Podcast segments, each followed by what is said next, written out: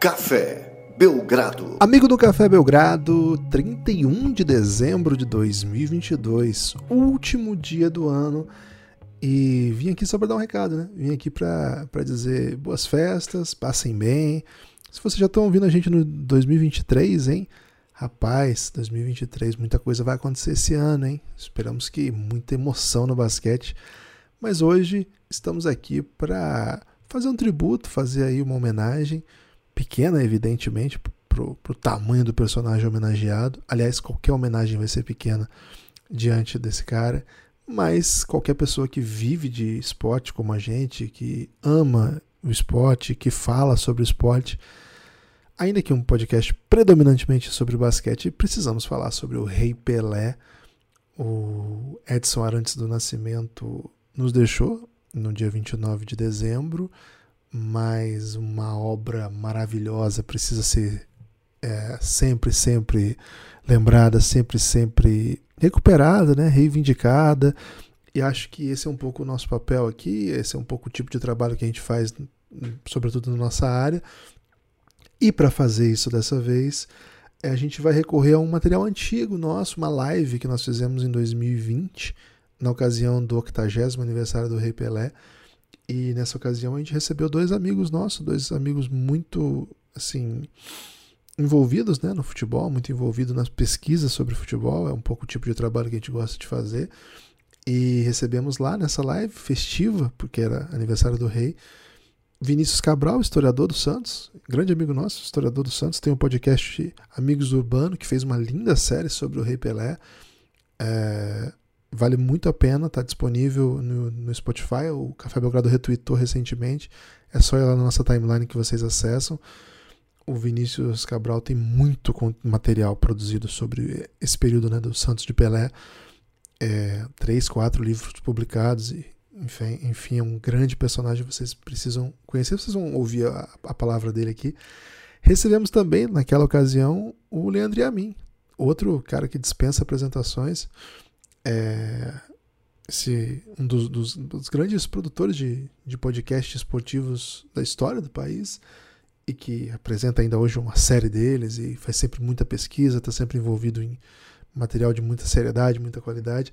Na ocasião, né, recebemos para falar do Rei Pelé, mas com muito essa, esse interesse né, de, de falar muito bem do Rei, evidente, mas não só isso, né, tentar situar um pouco as narrativas a respeito do Pelé, apresentar argumentos é, historicamente é, situados. Acho que acho que vale a pena, assim, se você tiver de bobeira aí, né? Tá, tá, tava aqui, colocou um Belgradão com o título Pelé. Enfim, acho que é um tipo de conteúdo que você vai gostar e acho que vocês podem indicar para mais gente aí. Somos um podcast predominantemente de basquete, como eu já falei, mas Pelé é Pelé. E a gente gosta sempre de falar também do esporte que, que é a grande paixão nacional. Não vou me alongar muito, vou dizer só que, evidentemente, o clima do podcast gravado, né, que vocês vão ouvir agora, é uma live, né? Era um clima muito mais animado do que a situação que hoje nos encontra, né? Estamos de luto. Mas é, peço que vocês entendam né, que naquela situação era uma data festiva e que o conteúdo ele tá ali, né, para a gente refletir e que o que o Pelé nos deixou foi muita alegria, muita muita empolgação, muito amor, muita paixão, porque ele basicamente inventou um jeito de. Mais do que jogar, né? Um jeito de, de ser, um jeito de, de nos apresentar ao mundo. Então seremos eternamente gratos, Rei Pelé. Com vocês aí, o podcast sobre Pelé, a nossa querida homenagem. Valeu, forte abraço, espalhe por aí que você ouve o Café Belgrado.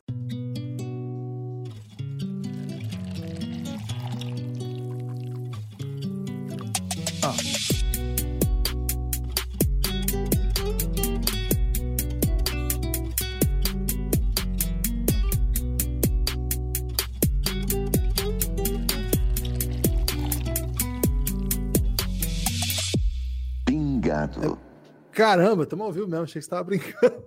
Bem-vindos aí, todos que estão chegando. Isso aqui é Chegou ninguém ainda, Guilherme, tá tranquilo.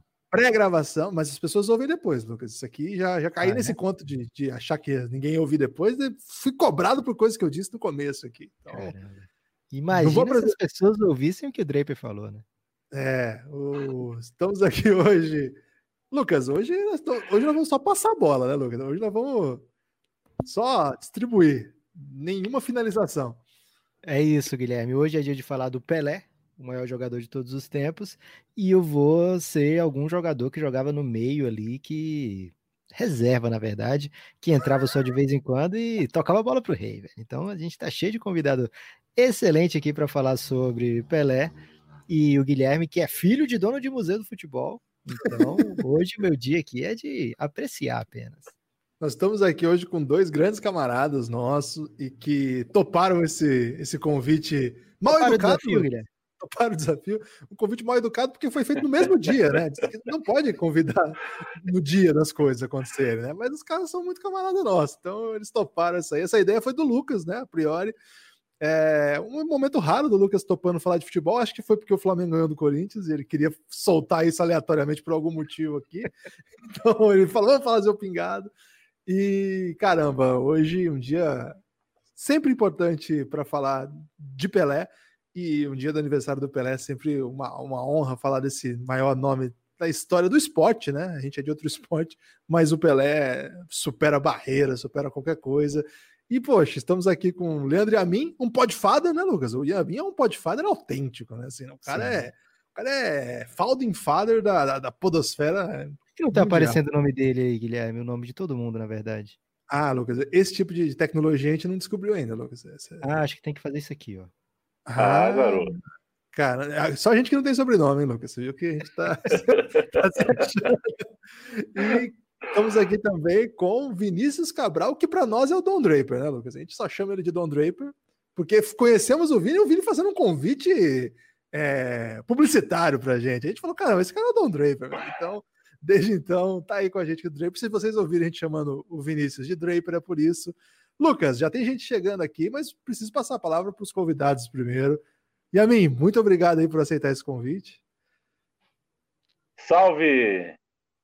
Guilherme, Nepopop, Vinícius, quem está nos ouvindo, amigos e amigas. É, foi bom vocês falarem sobre não dar nenhuma finalização, porque antes de vir gravar aqui com vocês, eu comprei um jogo novo de videogame chamado 2K21, um jogo, um jogo de basquete mais premiado né, do, do, do, e eu acabei de fazer cinco partidas e não consegui fazer uma cesta em arremesso. eu não sei, é, é, já que o público, é, o público aqui está mais familiarizado com o basquete, de repente alguém pode me ajudar. Eu não sei o que fazer. Eu só Guilherme é muito bom, né? O Guilherme é, é muito bom para você enfrentar que você vai conseguir fazer muitas cestas. Ah, é? É, eu sou... enterrando. Eu nunca com enterradas e arremessos livres eu consegui fazer cesta. Arremesso eu não consegui, foram cinco jogos. Eu não sei qual é, é o mecanismo, não sei o que fazer. Se você jogar com o Knicks, acontece isso mesmo, Leandro. Realista o jogo, né? joga... ó, o pessoal tá já falando ali, ó. Acabei de ouvir o Yamin no pódio da Trivela e já emendei no pingado. Win-win. É, o Yamin. Tem... É mais legal assim, ó. Ah, boa, você foi bem nessa aí. E Vinícius Cabral, o nosso Draper, nosso querido Draper, Oh, a Vanessa tá me trazendo a, a xícara do Café Belgrado aqui, Lucas, que eu acho que ela tá achando meio ridículo bebendo bico. É isso, viu? É uma crítica, não é, uma, não é ela sendo fofa, não. Mentira, meu amor. Grávida de nove meses. Guilherme, eu vou, vou te dar uma tá moral Ó, oh, Vanessa. Ainda faz barulho, velho. Pronto, agora eu tô bebendo na garrafa. Tomei palavras duras aqui.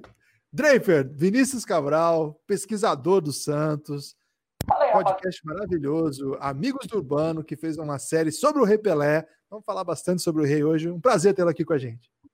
Prazer é todo meu, Gibas. Já vi que me chamaram de Tyson Chandler aqui. É brincadeira ou não? Talvez não seja você, né? Pode ser, de repente eu aí, meia altura. Acho que foi isso. Pode ser, pode ser. Cara, é um prazer estar com vocês. Os três são as maiores referências que eu tenho no meio do podcast, vocês dois, Guilherme e Lucas, no basquete, e a mim, não só no futebol, como tantos outros assuntos. E vamos aqui, vamos falar do rei, maior de todos. A gente pagou ele para falar isso. Aí foi tipo quando, quando o cara fala: olha, se juntar eu, Bill Gates, a gente vai ter as maiores pessoas do mundo. Né? a gente entrou nessa aí totalmente distraído. Não é, cara. O, o, o Yamin, eu acho que o primeiro podcast que eu vi na minha vida foi o meu time de botão. O meu time de botão é total inspiração pro, pro Amigos Urbano. E a série O Reinado, a série de vocês, no, do Café Belgrado sobre o LeBron, é inspiração para a série do Pelé. Então, é, vocês são as maiores fontes do Amigos Urbanos, com certeza. Caramba. Lucas, agora a gente vai ter tá que continuar. Agora a gente faz uma pose aqui como se a gente fosse tudo mesmo aí, Guilherme. É, a gente vai. O, aliás, o time de botão tá também na Aurelo lá, junto com Vou até ficar careca aqui igual o Draper agora, depois dessa moral que ele deu. É uma versão pocket, né, Leandro? Do, do time de botão lá na Aurelo, né?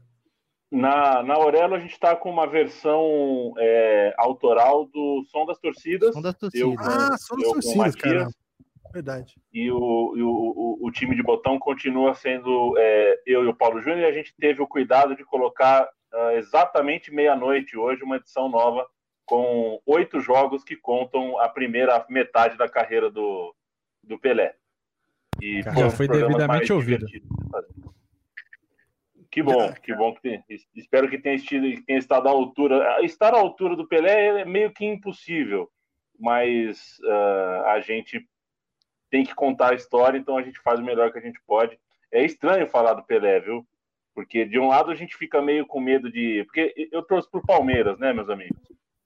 E brinco com meus amigos. Brinco não, falo sério com meus amigos.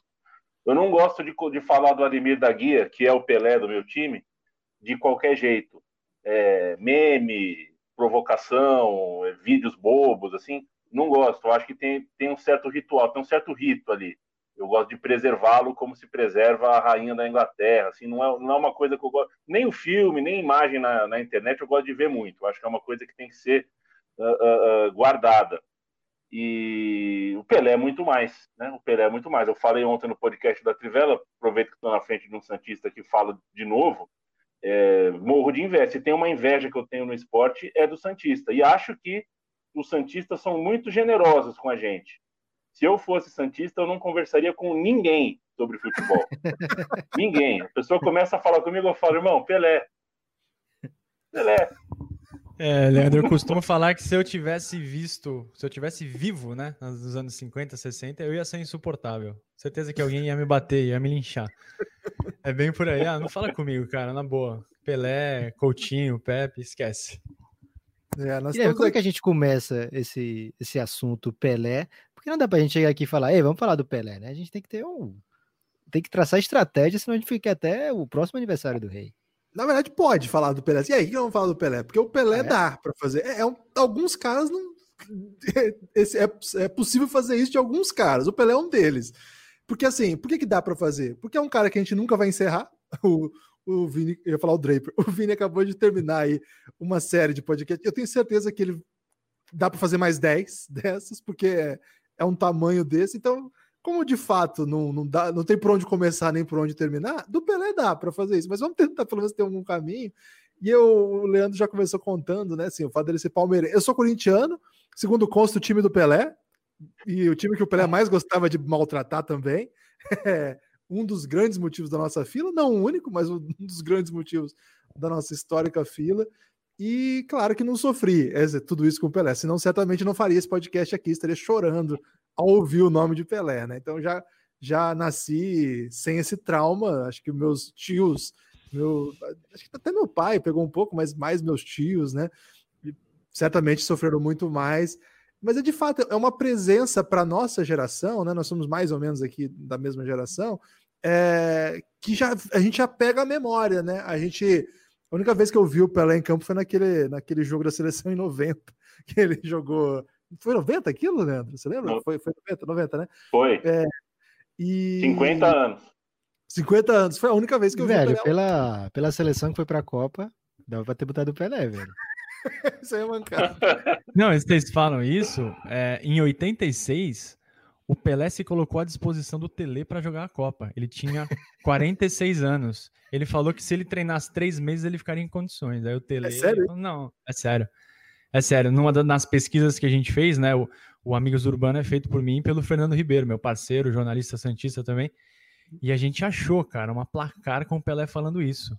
Pô, pode me colocar, porque o Brasil tava mal, né? Aquela transição de 82 para 86, entrou o Evaristo, voltou o Tele. E o Pelé falou: não, eu jogo. E, eu até falei isso, com isso sobre isso com o Falcão. Ele falou: ah, se o Pelé jogasse, alguém ia ter que sair, ou o Sócrates ou o Zico, porque o homem não era brincadeira, não. Aí o Tele falou: não, claro que não, né, Pelé? Sossega. E aí em 90 ele fez esse jogo e ele foi substituído pelo craque Neto, hein? Fica a informação. faltou. Que marcou faltou... o gol, né? Marcou o gol, o gol de falta, falta, exatamente faltou um tele pro Jordan, né? O Jordan voltou pro Wizards e ninguém falou, ô Jordan, sossega, velho. é... Vini, você como maior pessoa com gabarito no mundo para me responder essa questão. O Ih, Coutinho, rapaz. ele era o quê? O Scott Pippen do Pelé? Pô, cara, o Scott Pippen.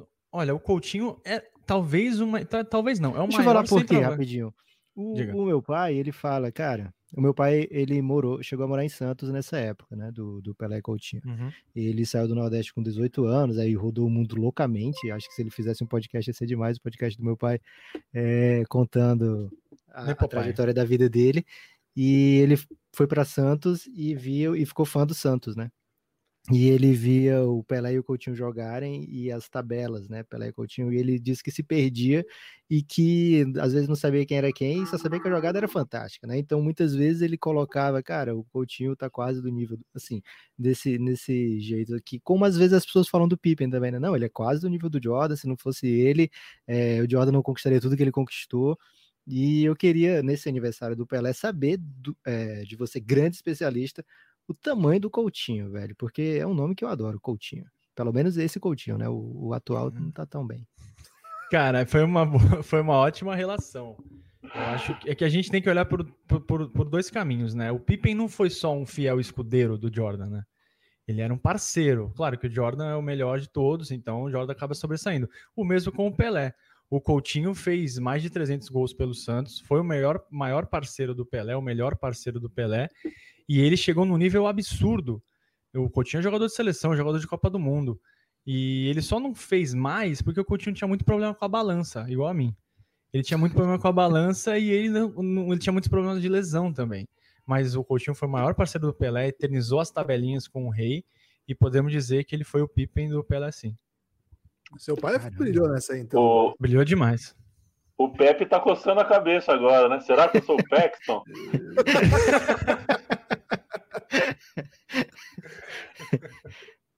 É que o Pepe, ele é que Pelé e Coutinho foi, foi realmente uma dupla, né? O Pepe fez um trio com o Pelé que foi o trio PPP, que era Pelé, Pepe e Pagão. Então a gente pode fazer, sei lá, Jordan, Pippen, quem seria o terceiro? O Dennis Rodman?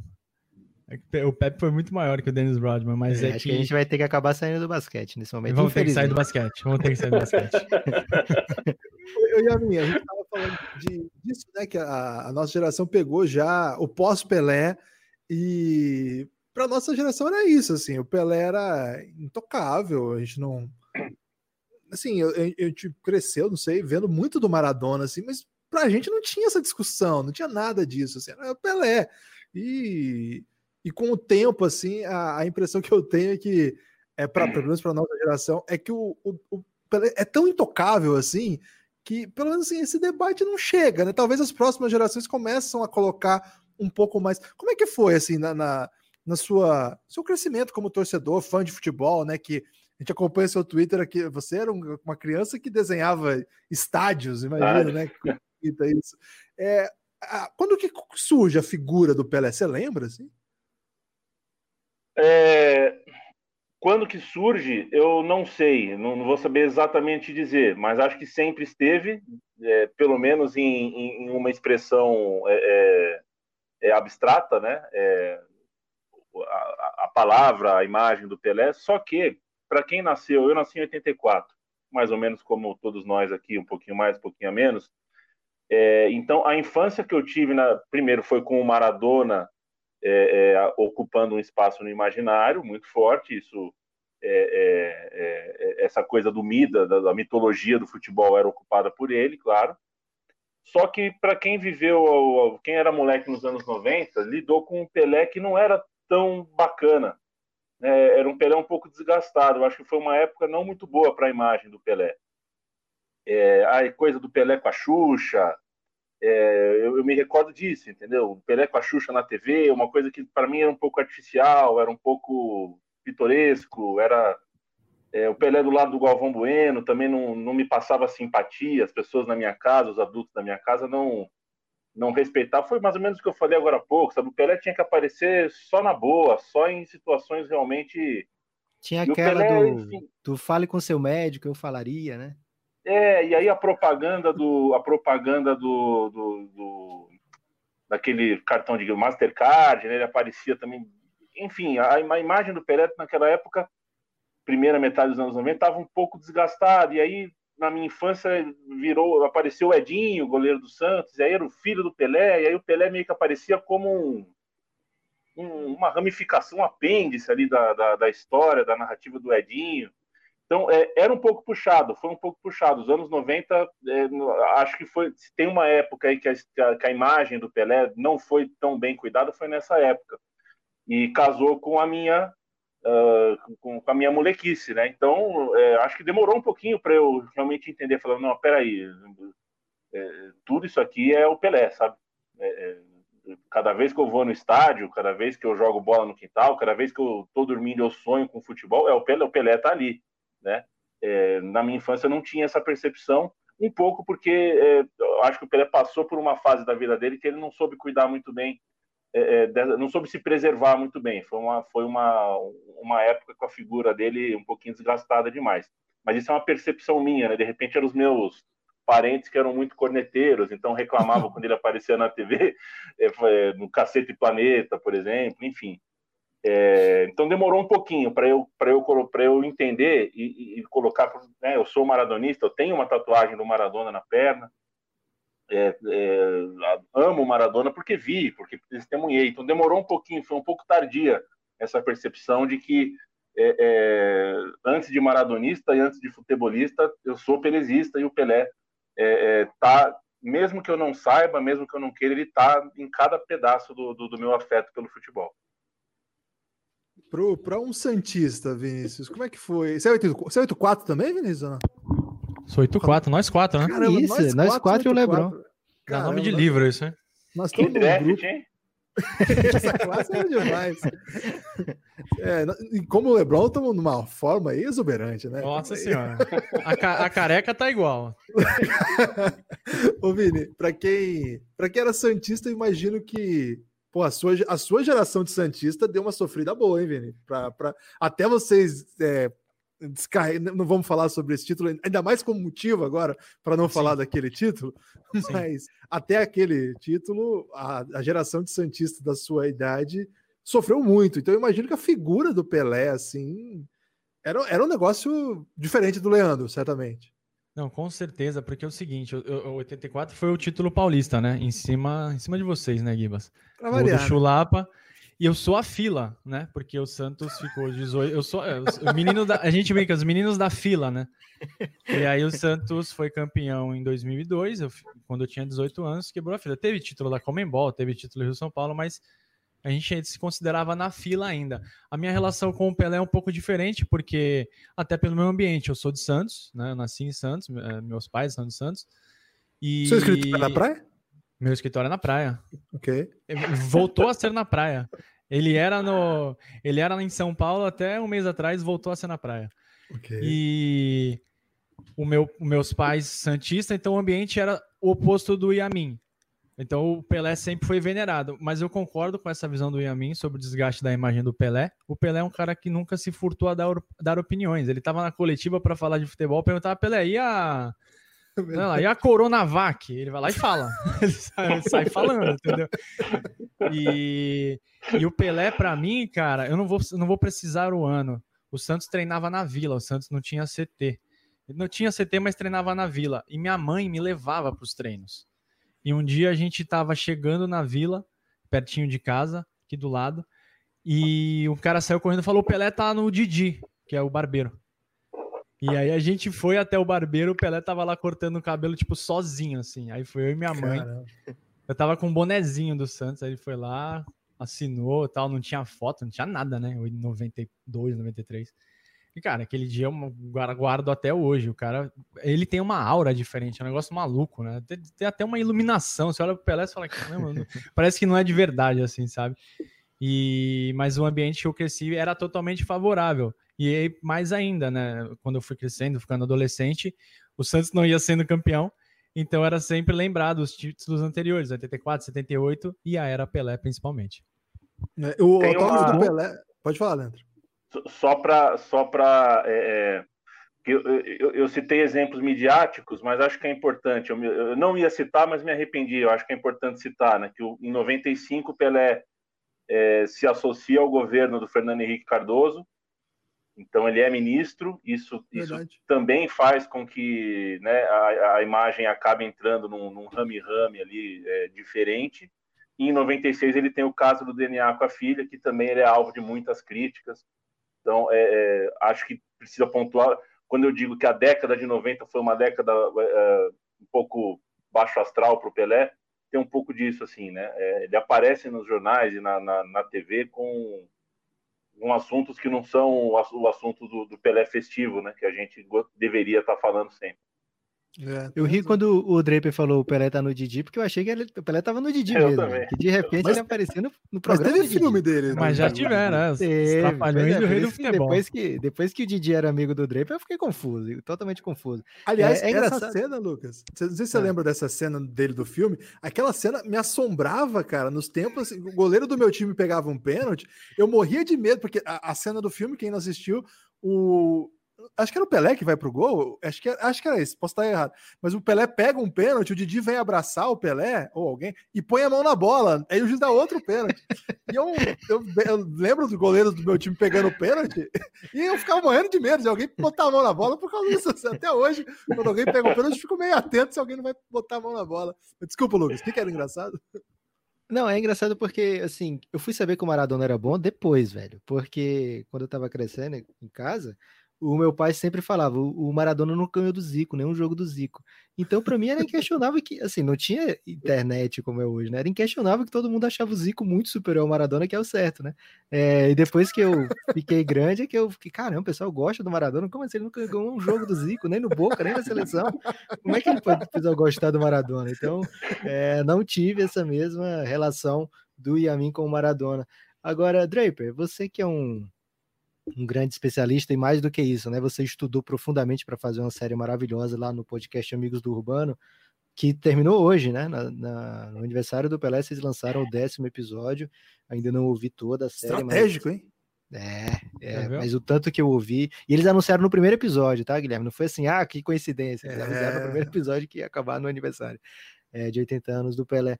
É, você, como falou, né? É de Santos, a família toda sempre adorou o Pelé, sabe todas as histórias, e certamente você escutou e escuta muitas mentiras ou clichês sobre o Pelé. Quais você mais escuta, assim? Porque tinha uma que dizia, não, ah, mil gols, mas metade é no exército. Aí tem, é, tem vários rolês desses. Quais você é, tira, manda o jovem tirar da mente que não é bem assim? Cara, essa é uma história que me irrita bastante. Vamos, vamos só esclarecer de primeira o exército. O Pelé tem 13 gols, contando seleção do Exército e o batalhão que ele defendeu em Praia Grande. Porque quando ele virou profissional, ele não tinha 18 anos ainda. E ele não. Oh, você acha o Recoba melhor que o Maradona, né, Popop? Cara, você já viu o gol do Recoba que ele faz contra o Lecce, velho? Que isso? Ele é o maior recobista da internet brasileira. Ah, não dá, cara, não dá. Essa, aí você vê o que eu passo. Vocês estão vendo o que eu passo hoje aqui. Então. É... Vou, vou, procurar o link aqui do gol do Recoba contra o. A história do Pelé é essa. Ele começou muito jovem, ele estreou no Santos, ele não tinha nem 16 anos, e aí ele teve que cumprir o serviço militar obrigatório. E ele não foi liberado, ele continuou jogando, ele defendeu a seleção das Forças Armadas e juntando o batalhão e a seleção do Exército foram 13 gols no universo de 1283, tem algumas contas aí que divergem um pouco. Mas o que mais me irrita não é isso, o que mais me irrita é o tal dos 760 e tantos gols oficiais. E os outros 500 gols não são oficiais? Teve adversário, teve súmula. A gente não pode olhar para a década de 60 e 70 com os olhos de 2020. Gente, existe uma coisa chamada contexto. Isso é até uma tecla que o Leandro e o Paulo Júnior batem muito lá no, no meu time de botão. Antigamente, o campeonato mais forte do Brasil era o Paulista. A gente não tinha como se locomover pelo Brasil todo ou pela, pela América toda. Os times ficavam três meses excursionando, cada excursão tinha 20, 20 e tantos jogos, e o Pelé fazia gol contra Barcelona, é, Inter de Milão, Milan e etc. Então essa conta de, ah não, o Pelé só tem 760 e tantos gols, me irrita demais. Mas é fracasso, né? 13 gols no Exército é fracasso. Foram 13 gols em 13 jogos. A passagem é apagada. Passagem, a passagem apagada. apagada não foi uma artilharia pesada. Quem esteve no exército fazendo gol recentemente é o Son, né? Jogador do Tottenham aí, teve que fazer serviço militar obrigatório, perdeu temporada da Premier League. É muito louco isso. Daqui a 50 anos alguém vai falar: olha, tem os gols do exército do Son. Não pode contar. Não pode contar. Que é o Sonaldo, né? O apelido novo dele aí que tá pegando. É, dentro dessas, dessas histórias todas do Pelé, tem as histórias que são, na verdade, não é, rastreadas, né? Assim, rastreadas elas são, mas elas não foram registradas por vídeo, né? Claro que a gente tem o, o gol contra a Juventus, que é o gol mais famoso, né? O Juventus da Moca. É, a história mais famosa é essa, dos três chapéus. Agora, você imagina assim, todos aqueles que a gente não viu, né? E quem não viu mesmo, né? É, eu conto sempre uma história, acho que eu não contei em podcast isso, é, mas eu, conto, já contei pro Vini essa quando o Santos veio jogar em Maringá e ficou 10 a 1 cara. E, e, assim, não tem, nunca achei vídeo disso, né? Mas eu até contei pro Vinícius que o, o, um dos defensores do Grêmio é muito próximo da minha família, né? Daquela, daquela geração. E ele sempre conta assim que no primeiro tempo tava 2 a 1 que eu tava marcando. E aí o técnico mudou e ficou quanto? 8 a, 8 a 0 no segundo tempo, né? E assim, esses amistosos todos, assim é, eram coisas que, na verdade, é, reuniam cidades para ver. Eu estou falando de uma cidade do interior do Paraná muito pequena. Hoje o Maringá está um pouco maior, mas ainda é pequena. Mas na época era muito pequeno. Então, o Santos, ao mesmo tempo que tinha isso de excursionar pelo, pela Europa e enfrentar esses grandes esquadrões, ele também excursionava pelo Brasil, levando o Santos para todos os cantos, assim, né? É, é, um tipo de sociedade. Ô, Leandro, assim, como que vocês fazem lá para contar essas histórias? É, tentando mensurar isso que o Vinícius falou, né? O contexto, situar o aspecto histórico, tentar tra trazer assim para uma nossa. Claro que o, o, ouvinte de podcast já é diferente, né? Já é diferente, por exemplo, do Twitter, já é diferente do, do cara do, que assiste TV, na, sei lá, no SPN, Sport TV, que, que assiste a Fox, então, meu Deus do céu. Então, assim, é, mas mesmo assim, qual que é o, é o trabalho de conseguir situar para as pessoas o que era o futebol? Porque isso que nós estamos falando aqui era de uma relevância impressionante. Isso aqui era, era acontecimento do ano em alguns lugares, assim. É, hoje a gente, vê, a gente vê times europeus dando parabéns para o Pelé, recuperando o recorde de jornal lá da cidade, né? Frankfurt acho que fez isso, outros, outros também fizeram.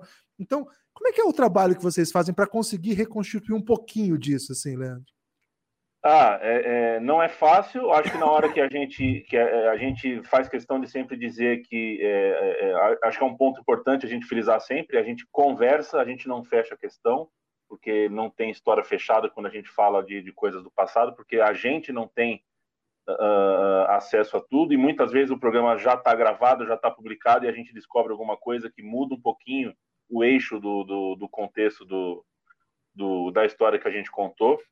É, a gente sabe que são camadas e camadas e camadas de, de, de histórias que criam contextos do dia do jogo, é, passa pelo clima da cidade, se a cidade está mais tensa, menos tensa, isso passa pelo preço da conta de luz, pelo preço do botijão de gás. Se a gente for entrar numa onda é, de, de, camadas e camadas de contexto, é, a gente não vai conseguir contar nenhuma história de, de, de, uma forma que nos agrade. Então a gente tem um delimitador, a gente pega jornal velho, a gente busca coisa velha, a gente tenta explicar o contexto, mas faz uma conversa, não fecha a questão, porque não se fecha a questão e, e não é só porque a gente tem a imagem ou não tem a imagem. O gol do Pelé que, que ele fez na Romênia, a gente não tem a imagem, não é, não, não é isso que é determinante para a gente saber é, se aquele gol foi importante ou não, mas a gente, é, é se a gente for é, é, pisar nesse campo e, e fuçando, a gente vai ter que entender que voo para a Romênia era raro, que, que, que, determinadas cidades na Romênia era, tinham um futebol mais assim, mais assado. então, quando a gente, quando a gente mexe nisso, A gente tem muito cuidado de não fechar a questão, mas ao mesmo tempo é, a, a gente precisa colocar uma linha, a gente precisa ser um pouquinho firme, porque é a era do deboche, né, senhores? É a era do deboche. Então qualquer coisa que a gente que a gente também deixar muito solto, que a gente é, é, é, é, só contar e só elogiar e não, e não ser um pouquinho firme, não bater um pouquinho também, é, aí a gente entra no Twitter qualquer dia, as pessoas estão debochando da história que a gente contou. Eu acho um absurdo que a gente não considere que, que esse país foi forjado é, é, na taça e não na liga. Né? A gente tem é, a história de campeonatos estaduais, a história do campeonato nacional de seleções estaduais, é, a história de combinados, a história das excursões. A gente tem é, combinado Vasco-Flamengo, Vasco-Santos, Santos Atlético, Palmeiras-Corinthians. Tem muito desse tipo de coisa. É, era importante no seu contexto. Todas essas, todos esses pedacinhos de história é, é, servem para a gente, porque na hora que a gente vai que, a gente vai contar uma história sobre o Chelsea de 59, a gente entra na internet e toma um choque, porque é, é o registro da história do Chelsea de 59, aquela a liga, os jogos da liga, as pontuações, que é o que, que faz parte da cultura deles, é muito bem preservado. E aí a gente pode vir aqui contar é, colocando uma carga muito, muito generosa, de muito respeito para o 59 do Chelsea e não para o 59 do Santos, e não para o 59 da Portuguesa, não para o 59 do Palmeiras. Porque a Liga de 59 continua sendo mais ou menos a mesma liga até hoje. E o futebol brasileiro se transformou muito. Então, ou, ou, ou a gente considera isso, ou a gente vai acabar se, trabalhando contra nós mesmos, né? contra, o nosso, contra o nosso próprio quanto a nossa própria história. A nossa história tem é, uma porrada de contradição. Você não vai conseguir explicar para uma pessoa lá de fora o que é o nosso, o que é o nosso cenário de futebol amador, o que é o nosso cenário de futebol em alguns lugares, alguns rincões, futebol de praia, que é muito forte em alguns lugares. A gente praticamente reinventou algumas vezes a ideia de futsal. O nosso futebol de campo tem camadas e camadas, divisões e divisões, profissional, pré-profissional. E, e, ou a gente, ou a gente leva a sério a, a, a, a pesquisa para conseguir entregar para as pessoas uma coisa que é bonita, é legal, é, é, motivo de festa, mas também precisa ser colocada como uma, com uma carga crítica, ou a gente acaba sendo massacrado por essa coisa da internet, do rolê, do quem tem mais, quem tem mais. É, eu, Palmeiras, o Vinícius Santista, a gente sofre é, é, quando alguém pergunta para gente, mas e essas Taça Brasil aí, são brasileiros? esse Robertão aí é brasileiro? E a gente tem que responder sim ou não. E eu me nego a responder sim ou não. A Taça Rio é mundial? Eu me nego a responder sim ou não. Eu acho que vocês sabem qual é a minha resposta sobre ser sim ou não, se você quiser é, defini-la só em sim ou não. Mas é reduzir, é, é, reduzir o debate, porque você vai falar, falar, falar e depois fala sim ou não, a manchete é sim ou não, é. e não a história inteira. Então a gente tem que contar a história inteira, explicar o que foi a Taça Brasil, explicar que não faz sentido o Brasil ser tricampeão do mundo em 50, eh, 58, 62 e 70 e a gente chegar aqui e falar, não, nunca teve um campeonato nacional antes.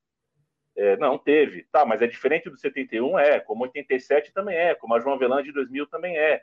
é a gente está vivendo momentos hoje que fazem parte de contextos que vão precisar ser explicados lá na frente. Eu, quando eu vou precisar explicar para o seu filho, Guilherme, que vai nascer, meus parabéns, estava pertinho Opa. de nascer.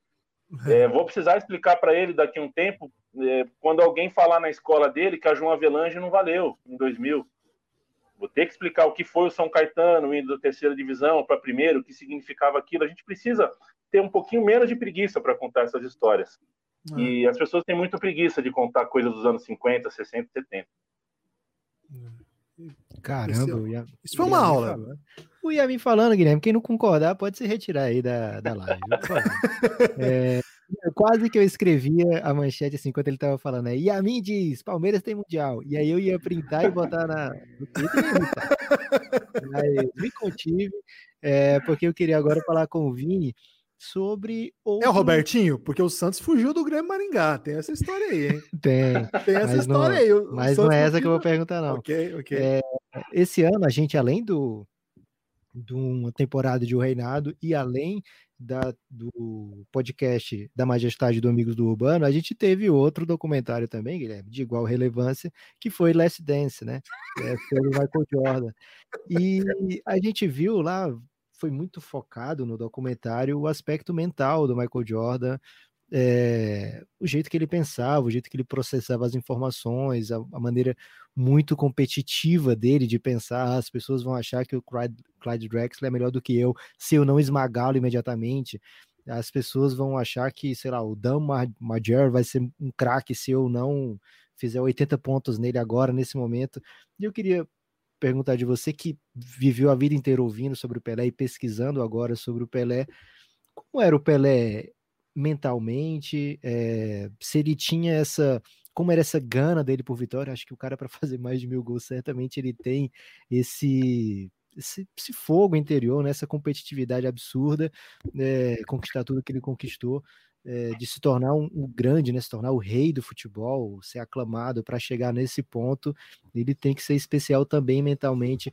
Nos seus, nas suas pesquisas, você conseguiu mais ou menos traçar um perfil do Pelé é, do jeito que ele, sei lá, que ele pensava, como é que ele agia em campo. Você conseguiu fazer esse mapear o DNA do Pelé? Sim, sim, cara. Ele tinha, ele tinha essa, esse espírito que a gente viu no Last Dance, Last Dance do Jordan, né? Aquele espírito de eu sou melhor. Ele, ele tem a fome, né? O Pelé entrava para fazer, para ganhar, e o Pelé tinha um agravante que ele era um atleta, enquanto os outros eram jogadores. Então, o Pelé, eu chegava no final dos jogos, o Pelé estava inteiro. Inteiro fisicamente, sobrando, voando. Por quê? Ele se preparava mais que todo mundo. O Pelé chegou a fazer aula de karatê no Santos, para vocês terem uma ideia. Então ele fazia de tudo para tirar proveito. O, o, o Yamin, ele sabe, ele, ele, acho que ele contou no, no podcast dele. Na Copa de 70, o Pelé estava sendo perseguido por imprensa e por torcida. Tava tendo até uma rusga com o João Saldanha. O que, que o Pelé fez? Ele se preparou mais que todo mundo.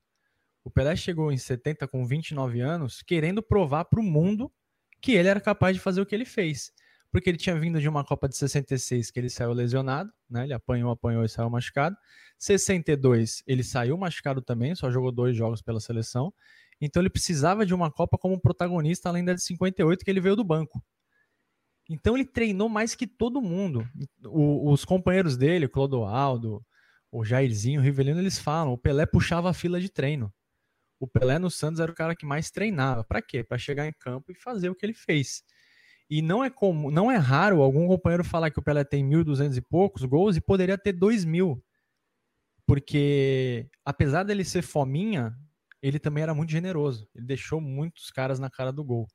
Então, se você perguntar pro pessoal da velha guarda, eles falam: olha, se o Pelé fosse mais fominha do que ele era, ele fazia dois, faria 2 mil gols com tranquilidade. Vou fazer uma provocação.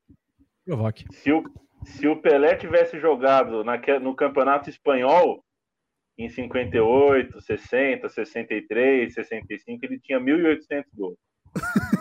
é só porque o pessoal fica falando, sabe? É, tem, tem que colocar isso também em perspectiva, né? É, o melhor lugar para se jogar futebol no mundo, no tempo do Pelé, era o futebol brasileiro. Ele jogou no futebol mais competitivo do mundo.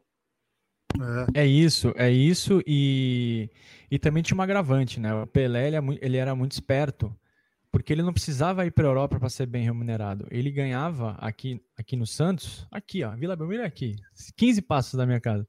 Ele ganhava aqui numa, ele fazia muito acordo o, o Santos com renda de jogo. O Santos vai jogar no exterior, a renda é 4 mil dólares, X é para o Pelé.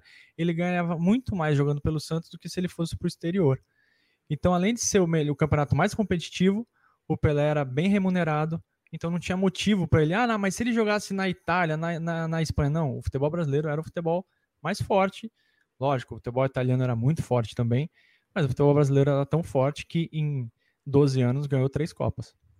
É, e na, e na época do. A gente, eu falei brincando aqui, do, brincando não, é uma verdade, que o Maringá tomou 10. Cara, mas é um, é era um timaço, ganhou o Campeonato Paranaense nessa época aí, ganhou duas vezes, Campeonato Paranaense.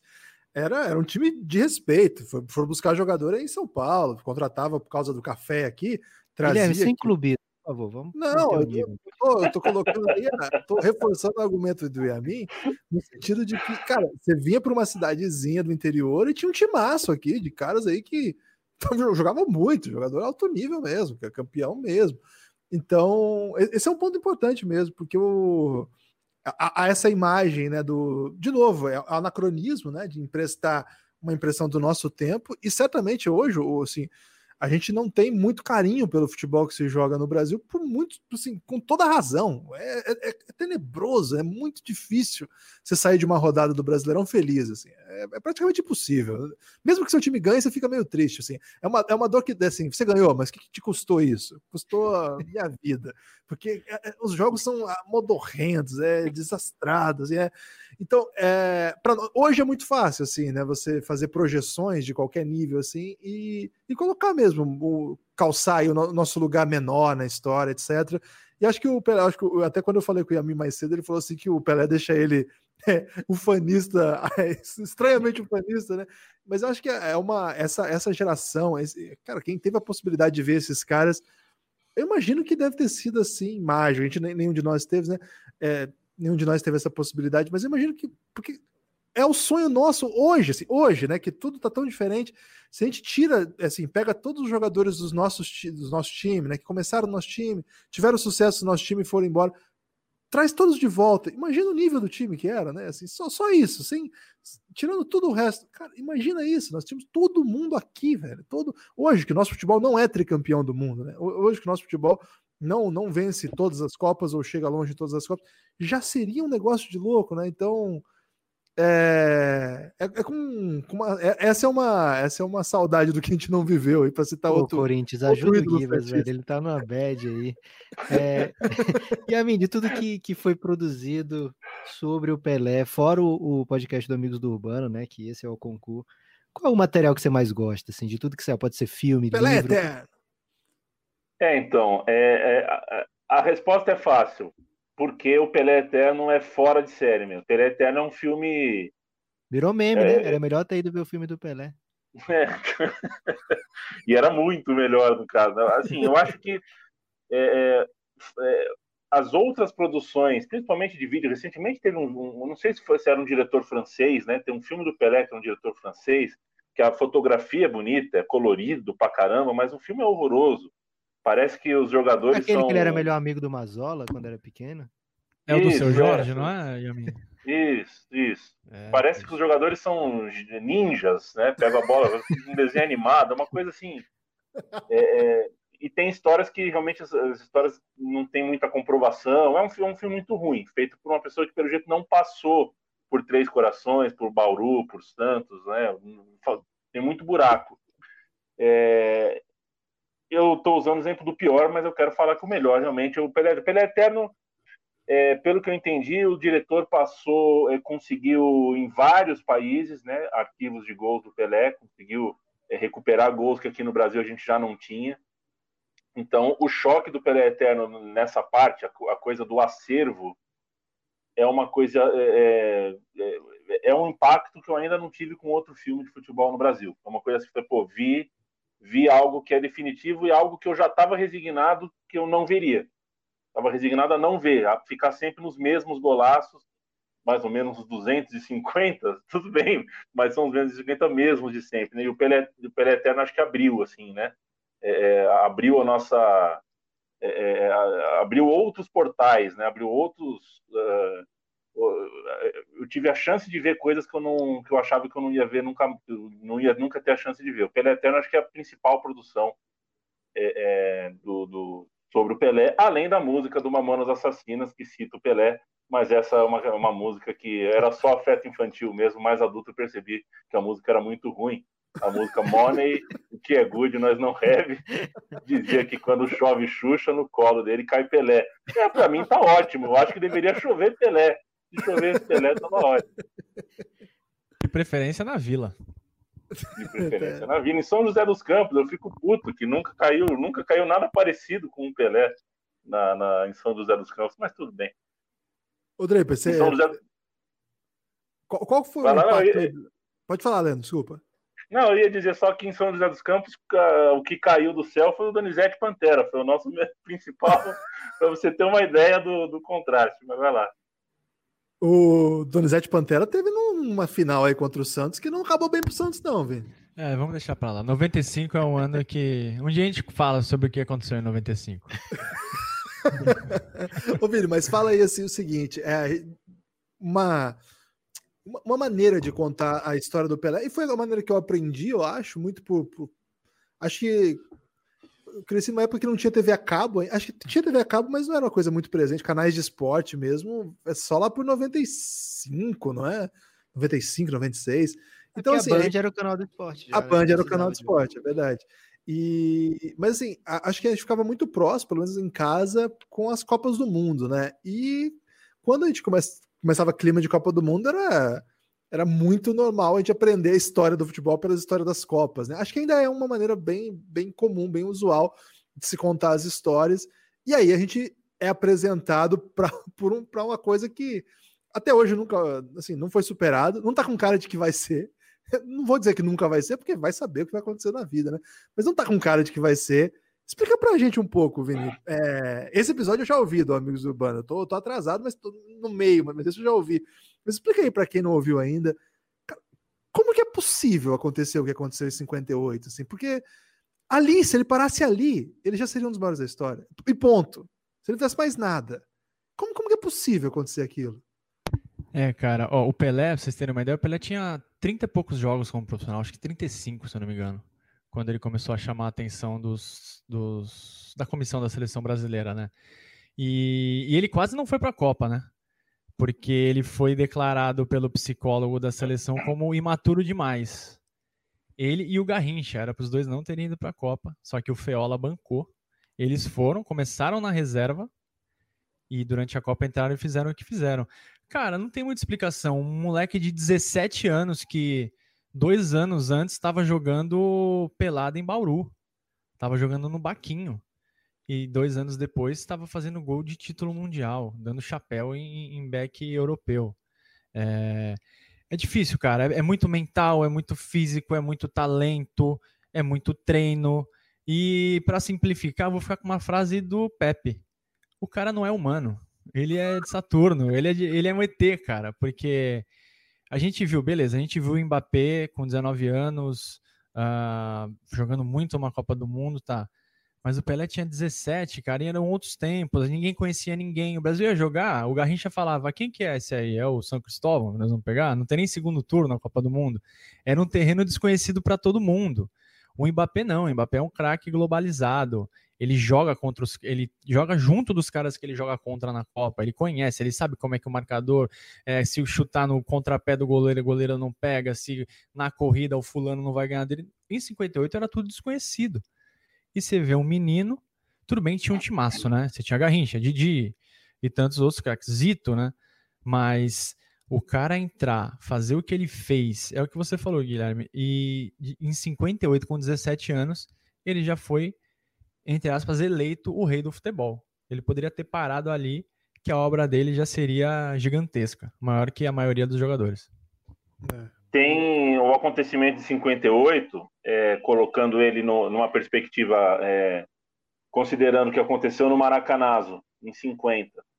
É, o futebol brasileiro não se conformando com aquilo, né? o futebol brasileiro entra em parafuso com aquela derrota, tanto que cria competições, inclusive de clubes, para tentar fazer com que o Maracanã é, tenha, né, a, a, a, Taça Rio é mais ou menos isso, é uma tentativa de você fazer um brasileiro dar uma volta olímpica lá de qualquer forma. E a Copa de 54 o Brasil passa tão feio, né? O Brasil não aceita a derrota, o Brasil não aceita a superioridade da Hungria, é um, é, é, é um quebra-pau, é um jogo horroroso de quebrar a garrafa na cabeça do, do, do Puskas, é um, um momento horroroso do Brasil. Então, quando chega em 58, a, a, a CBD né, é, tem na figura do Paulo Machado de Carvalho, foi muito competente em 58, mas eu gosto sempre de registrar que o Paulo Machado de Carvalho é uma figura das mais nojentas que o nosso futebol já teve. É uma figura, é, é, enfim, abjeta, é, racista, um cara que fez muito mal para o futebol e para a comunicação, mas muito competente e em um sentido, era a missão, a missão dele era fazer com que o Brasil fosse o milagre da disciplina em 58, né? Ele conseguiu implantar algumas coisas ao redor da seleção que acabaram virando inclusive é, é, uma praxe depois, né? É, é na, na, na, na, seriedade da cartilha. Ele tinha uma cartilha para CBD e uma das, das partes dessa cartilha era isso: um dentista dedicado, um psicólogo dedicado, um teste psicotécnico, uma, uma rigidez. Né? O Brasil sempre foi o campo da disciplina para o esporte. O Brasil sempre namorou com a disciplina, né? É, e o Paulo Machado de Carvalho é, foi um dos que patrocinou essa ideia de que o, o, cidadão lá que cuidava do teste psicotécnico, ele tinha o poder de entregar um relatório para o técnico e falar, ó, tem dois caras aqui que não, não vai dar para jogar. Um é o Pelé, o outro é o Garrincha. É... Obrigado, Feola, né? Obrigado, Feola, de entender que, porra, é, disciplina é bom, aquilo foi importante para o Brasil ficar com a cabeça mais no lugar, porque a gente estava é, eram seguidos descontroles, a gente estava muito abalado psicologicamente, mas daí a dar poder para um psicólogo falar que o Pelé e o Garrincha não podem jogar uma Copa é um pouco demais. É, e depois ficam contratando coach por aí, Guilherme. Um grande perigo aí dos coaches acabarem barrando um craque. É, outra pergunta que eu tenho por que vem, na verdade, das histórias que meu pai me conta, né? ele fala, não sei se é verdade, né? Que em certo momento o Pelé aprendeu a bater, que ele tinha que dar uma no zagueiro, que era para ele não apanhar mais. Tudo você fala que você não sabe se é verdade que seu pai falou. Você não confia no Nepopai? Não, é porque, primeiro, meu pai é de 42, né? Então a idade é, pode fazer com que ele é, esqueça algumas coisas ou conte diferente. E outra, não tinha internet e não tinha rede social do Pelé falando, ó, oh, bati no zagueiro e foi legal. Né? É, então ele repete muitas coisas que ele ouvia, que ele, que ele lia na época, muitos e muitos anos atrás. É, mas ele conta que não, ele tinha que dar uma por jogo no zagueiro, porque ele estava apanhando muito, então ele, todo jogo, começo do jogo, no primeiro tempo, ele dava um jeito de bater no zagueiro para poder não apanhar durante o resto do jogo. Rolava alguma coisa disso ou é uma história que ele criou muito belamente? Não, não, o Nepopai tá certo. O Pelé é um cara que, que sabia se proteger. Ele, quando ele chegou no Santos, um dos primeiros jogos que ele foi assistir na Vila, o Vasconcelos quebrou a perna numa dividida.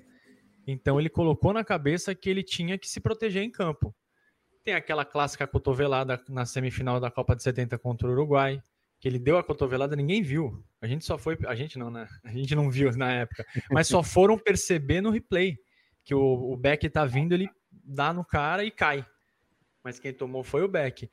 O, o da Javari, o clássico gol da Javari, dos quatro chapéus, ele estava sendo vaiado pela torcida do Juventus, estava sendo muito xingado, porque pouco antes no jogo ele tinha quebrado a perna do Pando, que era um zagueiro do Juventus, era um defensor do Juventus. Então ele estava sendo xingado, muito xingado pela torcida. Ele faz aquele gol e sai socando o ar de raiva. E não é raro. ele quebrou a perna do cara e ficou puto ainda. Ficou bravo, ficou bravo porque tava sendo xingado. Eu sou o Pelé, cara. Vocês têm que me aplaudir até se eu quebrar a perna. e ele tem, tem lances, mais três ou quatro caras que quebraram a perna em divididas com o Pelé, cara. Ele sabia se proteger bem, assim. Pelé, dentro de campo, era uma besta enjaulada. e a, a do... parte, na época ele apanhava muito também, né? O jogo era demais. Não tinha cartão, né, cara? O, o, só foi ter cartão na Copa de 70. Então, e é um pouco a dupla, a dupla moral do, do, brasileiro contando as suas histórias, né? Porque isso do Pelé era bonito, né? O, se é o argentino é catimba, se é o uruguaio é a violência, né? A é provocação, é não sei. Mas é, essa, essa história, a história do, do Newton Santos também, né? Pisando, fazendo pênalti e andando um passo adiante a história do Pelé da cotovelada no Uruguai, são contados como capítulos heróicos do futebol brasileiro, não são contados como momento em que o Brasil não deixou a ética prevalecer, etc. Ah, o brasileiro Mas é uma raiva com o gol de mão do Maradona. É, exatamente. E com outras tantas coisas, né? Como se o brasileiro não soubesse bater, por exemplo. Agora, hoje, especialmente hoje, é, viralizou e essa é uma expressão terrível para usar, né? Na sua o pior, Guilherme, só um instante, desculpa, só para complementar. O pior é quando tá jogando na Libertadores contra o time do Equador. Aí fala, ó, oh, não pode cair na catimba aí do Equador. e o Santos vai pegar o equatoriano agora, hein? Eu vou avisar o Cuca já. Historicamente, catimba equatoriana aí. Que... O equatoriano fala a língua do árbitro. Tem essa aí. A língua do árbitro. Hoje, hoje viralizou uma, uma, alguns, alguns momentos, né? não sei se são os melhores, porque eu não vi esse vídeo na Inter, capaz eu do Vini ter visto, Leandro. mas da final contra o Boca na Bomboneira. Esse hoje todo mundo compartilhou, é muito legal de ver, né? E o um, ambiente pesadíssimo, assim, né? Um ambiente inóspito, como é, costuma ser mesmo, final de Libertadores até hoje. Outra história dessas incríveis, dos vídeos assim que são acessíveis, a mim, para quem ainda não é tão é, inserido aí na, na nos ensinamentos do Pelé, o que, que você recomendaria para quem está acompanhando a gente? Ó, isso você tem que ver, isso tem no YouTube. É, uma listinha aí de, de indicações. Benfica 2, Santos 5, primeiro lugar. Vai, vai para lá, vai ver Benfica 2, Santos 5. Se der para ver inteiro, veja inteiro. É, é, é, o jogo que o Brasil, o futebol brasileiro tem o seu primeiro campeão mundial naquele momento. É o, um Benfica que também tem uma história é, fantástica, um momento fantástico da sua história, com o Eusébio, tudo. É, e o que o Pelé faz três gols e mostra, mostra um pouco de tudo do que ele tem. Muita força física, muita explosão, técnica, é, confrontacional. Ele, ele, vai, ele vai para o confronto, às vezes, realmente para. É, é, é, um jogo à parte dele, é um jogo que ele realmente ele pega a bola, é o, o resolve que aquele dia. Tem até, uma, não sei se é uma lenda ou não, mas a história de que teria uma terceira final se o Benfica ganhasse e a torcida do Benfica já tinha, já, já, já estaria vendendo. Os ingressos do terceiro jogo já estariam à venda. E isso irritou muito é, os jogadores do Santos. Parece que, tem, não sei se é lenda ou não, mas tem isso, tem, tem essa história de que o Pelé é, jogou tudo aquilo por causa dessa, dessa raiva, mas acho que não era necessário. Esse é o jogo que eu, que eu, que eu realmente coloco. Benfica 2, Santos 5 melhores momentos da Copa de 70, porque aí eu acho que tem uma. A Copa de 70 tem uma coisa interessante sobre o Pelé, que é o, o, o a celebração, inclusive, da imperfeição. Né? O, Pelé faz, o Pelé imortaliza três não gols. Né? É, então, é, é, a defesa do Banks de cabeça, é o chute diante do meio de campo e é o drible da vaca no Marzukiewicz, que vai para fora.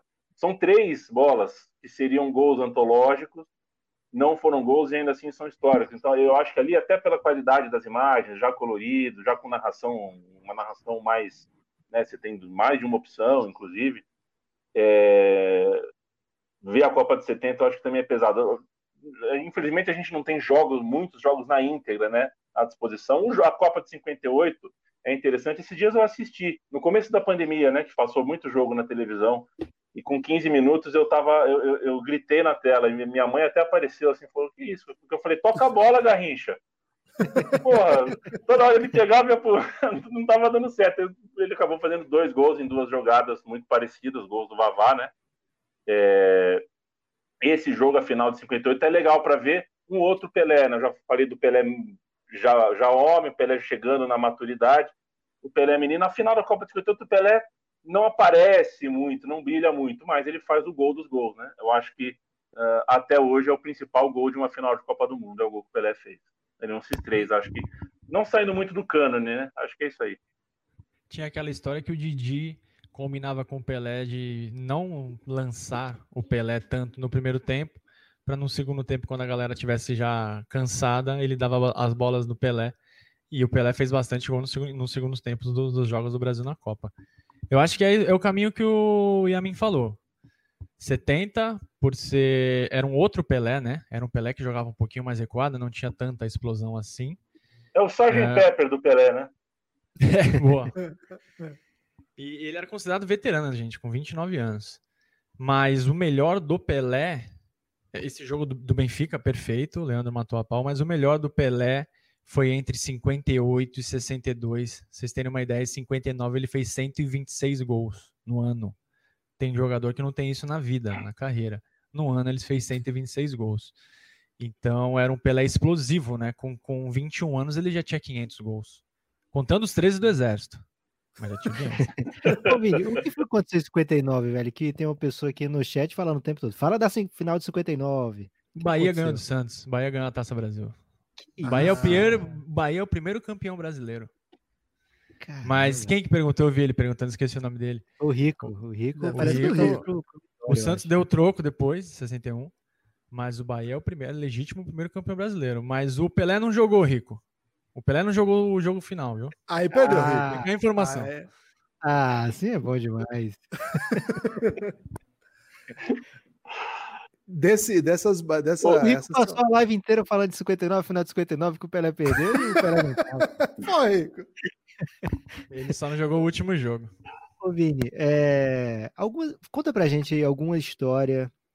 Eu sei que o ouvinte tem que sair daqui e procurar o Amigos do Urbano, seguir para poder ouvir assim que possível, né? A série do Pelé.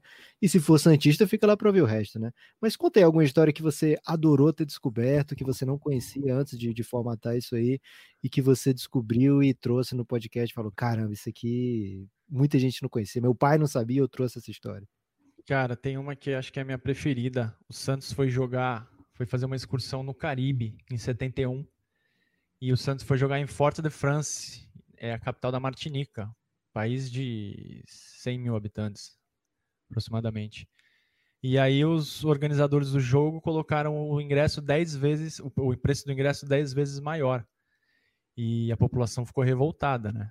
Porque eles queriam ver o Pelé, o estádio era pequenininho, 7 mil pessoas, 7 mil lugares.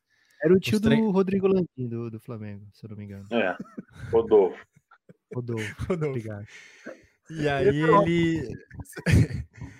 os treinos do Santos, os treinos do Santos lotavam. O pessoal queria ver o time, né? O Pelé e todos os outros jogadores. Já era um Pelé já um pouco mais veterano, pós-Copa de 70. E aí houve uma revolta popular depois que o pessoal aumentou o preço do ingresso, os caras começaram a pichar a cidade, começaram a colocar cartaz na cidade, começaram a falar: nós vamos ver o Pelé, nós vamos ver o Copa." Pelé, não vai ter Copa, não é pelos cinco centavos, teve tudo isso. E aí, disso, o que, o que, o governo da Martinica fez? Eles criaram a primeira transmissão de rádio e TV para o país e para os países vizinhos, para quem não tivesse condição de ir ao campo, poder assistir o jogo com tranquilidade. E essa história virou documentário chamado Vamos Ver Pelé Sem Pagar. Tem um trecho desse documentário no YouTube, uns três minutos mais ou menos. Eu tô louco querendo, mas ele parece que só tem cópia física.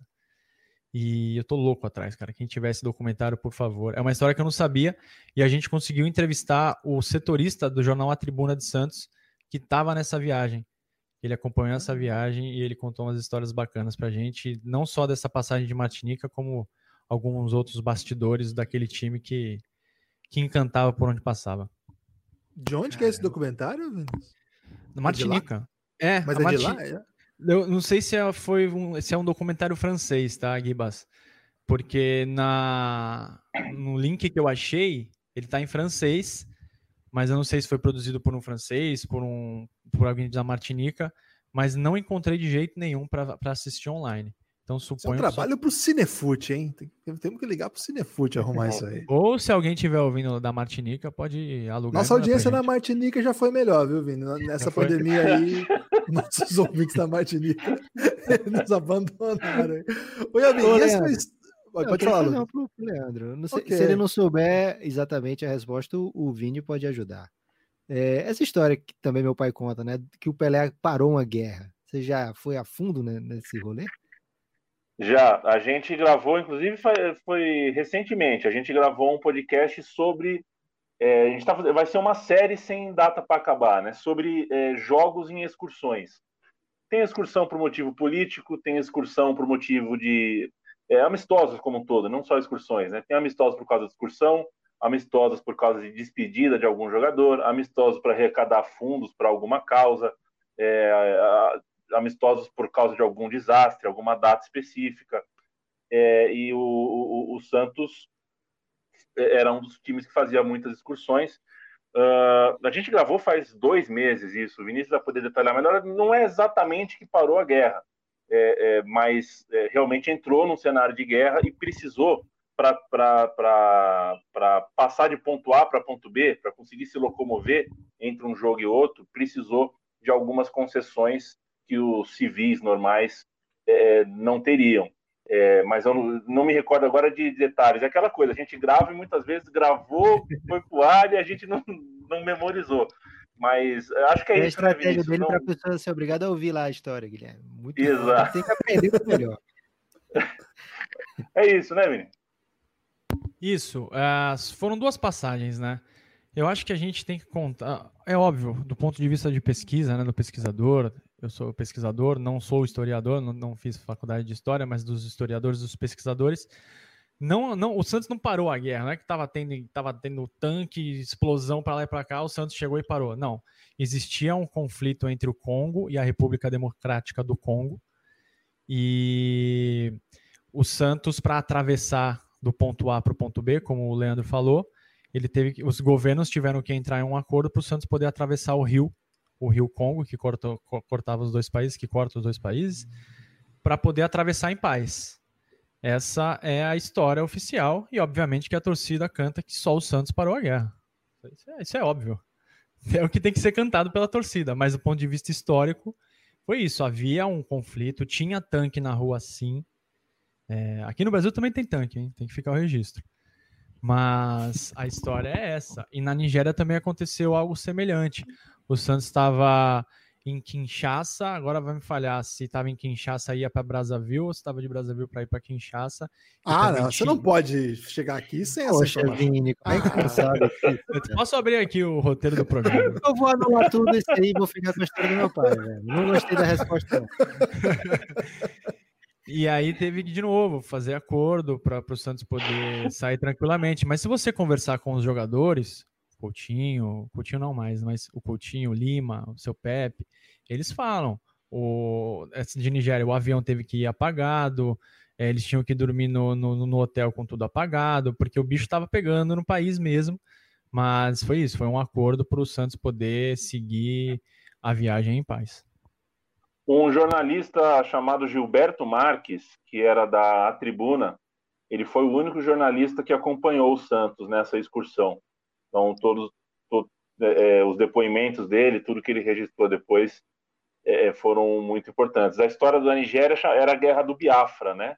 É, que, que, foi uma guerra civil é, ali na região. E se não me recordo agora, mas acho que era um amistoso, porque assim, uma coisa é a gente pensar, é, o Santos entrou num território de guerra ali é, mas saiu de Santos já sabendo disso, né? Mereceria críticas talvez, mas o Santos não sabia, né? O Santos já estava na África, acho que estava no Moçambique, deveria acabar no Moçambique a excursão, alguma coisa assim, e já no meio da excursão recebeu uma oferta para continuar, para prolongar um pouquinho mais a sua excursão, e aí entrou nessa nessa nessa zona literalmente de guerra.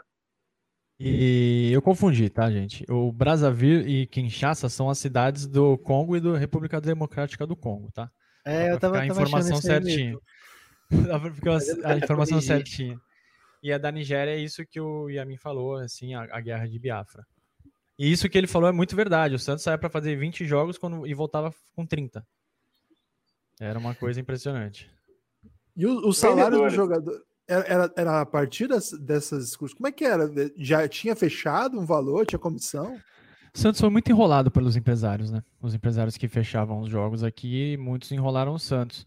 O Santos tinha cota com e sem Pelé, mas é, o Santos recebeu uma, uma boa grana e era por isso que, que deixava muitas vezes de jogar aqui pelo Brasil mesmo, não em campeonatos. O Santos sempre com, nos campeonatos, a maioria das vezes estava com o time principal mas recebia uma quantia boa assim, o, o bicho, né? E o Pelé ganhava uma fatia um pouco maior do bolo. É. Lucas, deu uma hora já de conversa. É, é o rei merece ah. muito, ah. Guilherme, mas uh, as pessoas aqui em casa também merecem. Então, vamos encerrar aqui a live, pedindo, claro, sempre o destaque final e dizendo que o Vini pode falar o que ele quiser, o tempo que ele quiser e na hora que ele quiser, ele encerra a participação dele aqui. Ele vai poder falar depois, Guilherme? Ou agora é o destaque final final? É o destaque final. É, na verdade, como a gente falou no começo, né? O Pelé, a gente começa e não vai terminar, e nunca vai terminar. E, e o Yamin fecha a questão também, que eu tô, tô com ele nessa. Fechei a questão é... com ele nessa. Fechou a questão que não fecha a questão com o Yamin. É, vamos botar em bloco aí e não fechar a questão. É, então, de fato, assim, já, já quando a gente teve essa ideia, era mesmo para trocar uma ideia, e, e, foi uma doideira. A gente falou: vamos chamar o Yamin, vamos chamar o Vini, que os caras manjam muito, muito mais que a gente aqui, a gente só distribui. E, poxa, a ideia também, né, alimentar o que o feed do Pingado. Nem abri podcast aqui, Lucas. Começamos a conversar aqui, nem teve nada. Então, do jeito que tá aqui, eu vou botar lá. É, e, de fato, é um, é um convite aí para que a gente faça outras conversas dessas. Mas antes, passar a palavra, claro. Vini, esse é o seu destaque final. Isso significa que você vai falar o que você quiser, pelo tempo que você quiser, mas é a última vez. Então, responsabilidade. Responsa, hein? Não, cara, é, acho que falar do Pelé é uma honra. É, sempre que eu for chamado para falar com vocês, pode falar até do qualquer jogador do Knicks aí. Pode falar qualquer um, eu venho para falar. Ainda mais do Pelé, eu falo Pantera, com o maior prazer. Não, Donizete Pantera, Pantera, você não fala. Donizete Pantera, Túlio Maravilha. Ó, tem três caras que eu não falo. Donizete Pantera, Túlio Maravilha e Márcio Rezende de Freitas. Desses três eu não falo. E o Camanducá, é? Camanducá eu falo. Camanducá, okay. ele, ele, ele era para ter uma estátua na vila, se não fosse o Márcio Rezende. ele fez o gol do título. Okay. Ele fez, fez, o gol do título, ia tirar o time da fila. Então, foi uma alegria, uma honra, cara, poder falar com vocês três. Com Aqui é Pelé, Garrincha e Recoba. Que trio. e, meu, uma satisfação imensa. Falei. Vocês são inspiração total para mim, assim. É o reinado é, é primoroso. Meu time de botão é fantástico. Next Dance é sensacional. O, o Yamin já falou uma vez, fala, ouvir vocês dois falando sobre qualquer assunto é bom. Que então tá isso? tá aqui, tá aqui no meio desse, desse de vocês três aqui para falar do Pelé ainda, cara. O que, que eu poderia pedir mais de uma sexta à noite no meio de uma pandemia? Não dá. Caramba. o, único problema que você causou pra gente é que nós vamos ter que fazer uma versão dessa aqui do Botafogo agora. Então nós vamos trazer o Rob Porto aqui. A gente vai do E não falar do Garrincha, Sérgio Manuel. É, Sérgio Manuel, menino da Sérgio Manuel, menino da Vila. Vamos ter que falar desses caras todos aqui, porque você causou raiva aqui nos Botafoguenses no chat. Então você acabou causando essa, essa, essa responsabilidade nossa aí. Vini, Mas valeu eu... demais. Valeu vocês. Não tem nada pode falar, pode falar. Não tem nada contra os Botafoguenses. A birra é contra o, o apitador daquele dia, o assoprador de apito. E contra o Honda? Você tem uma coisa contra o Honda? Nada, nem contra o Honda, nem contra o E-Honda, não tem nada contra. Botafogo é um, é um gigante do futebol brasileiro. Agora você ficou de bem com a galera. Claro. A mim, seu destaque final, você fala o que você quiser aqui. E você é o Podfather, então você pode tudo. É.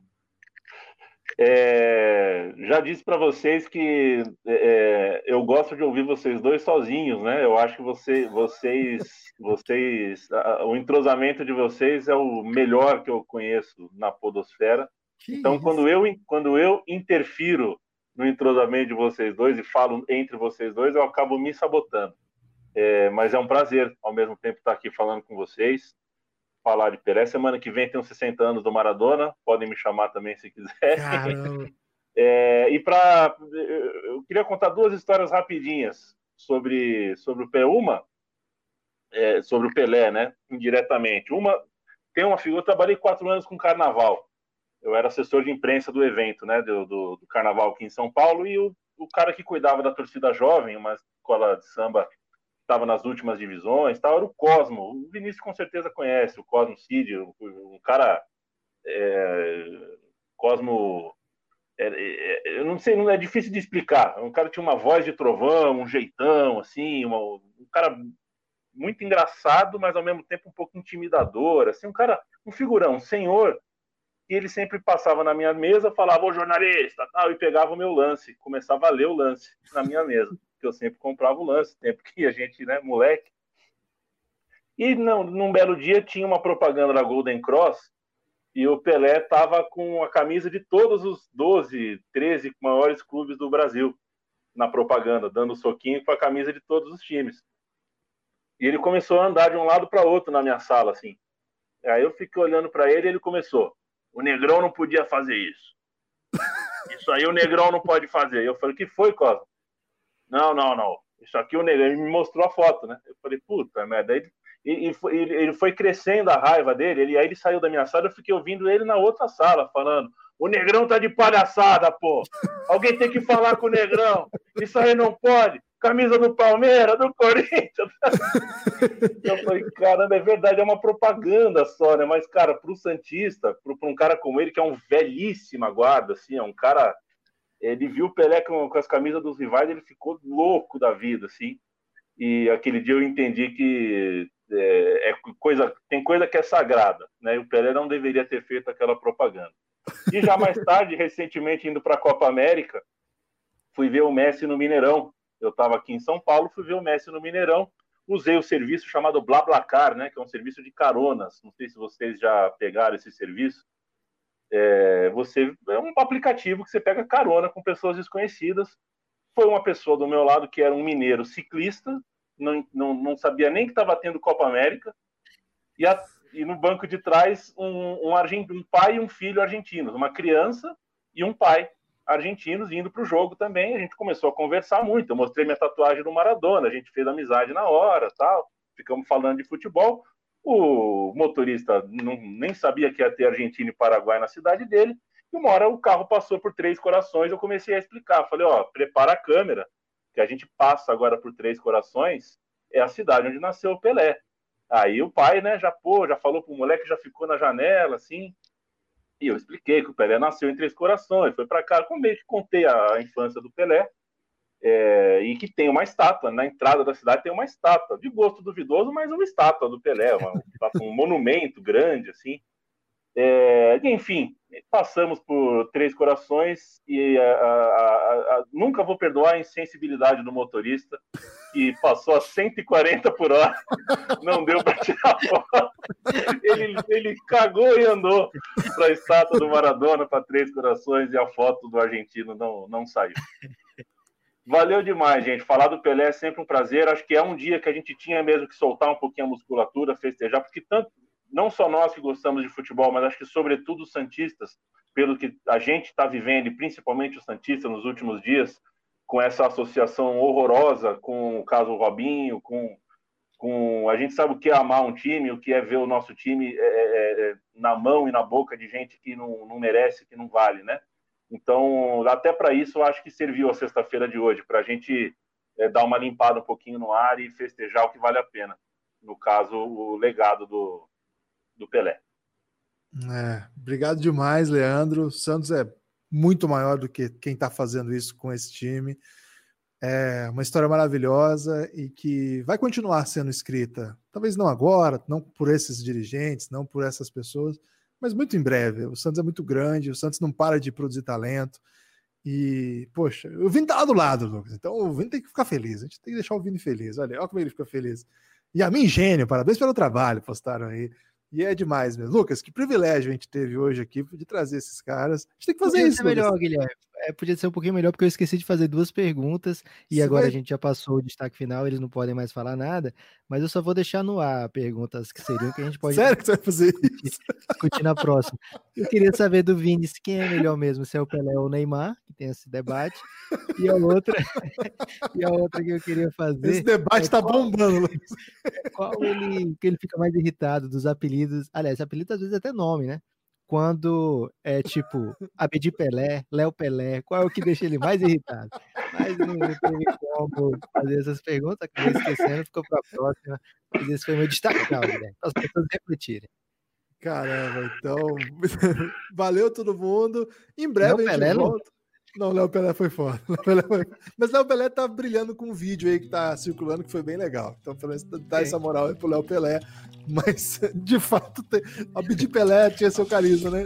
Tem outros. Você lembra quando é, os Estados Unidos lançaram Fred o Fred Adu, Adu, o Pelé americano? Você lembra. Complicado, Caramba. velho. Aconteceu muita doideira o nesse Pelé mundo. do, do Draper, né? Dizer, ó, oh, essa propaganda aí você não faz, velho. Porque ele entrou em muitas, Guilherme. Todas ele tava.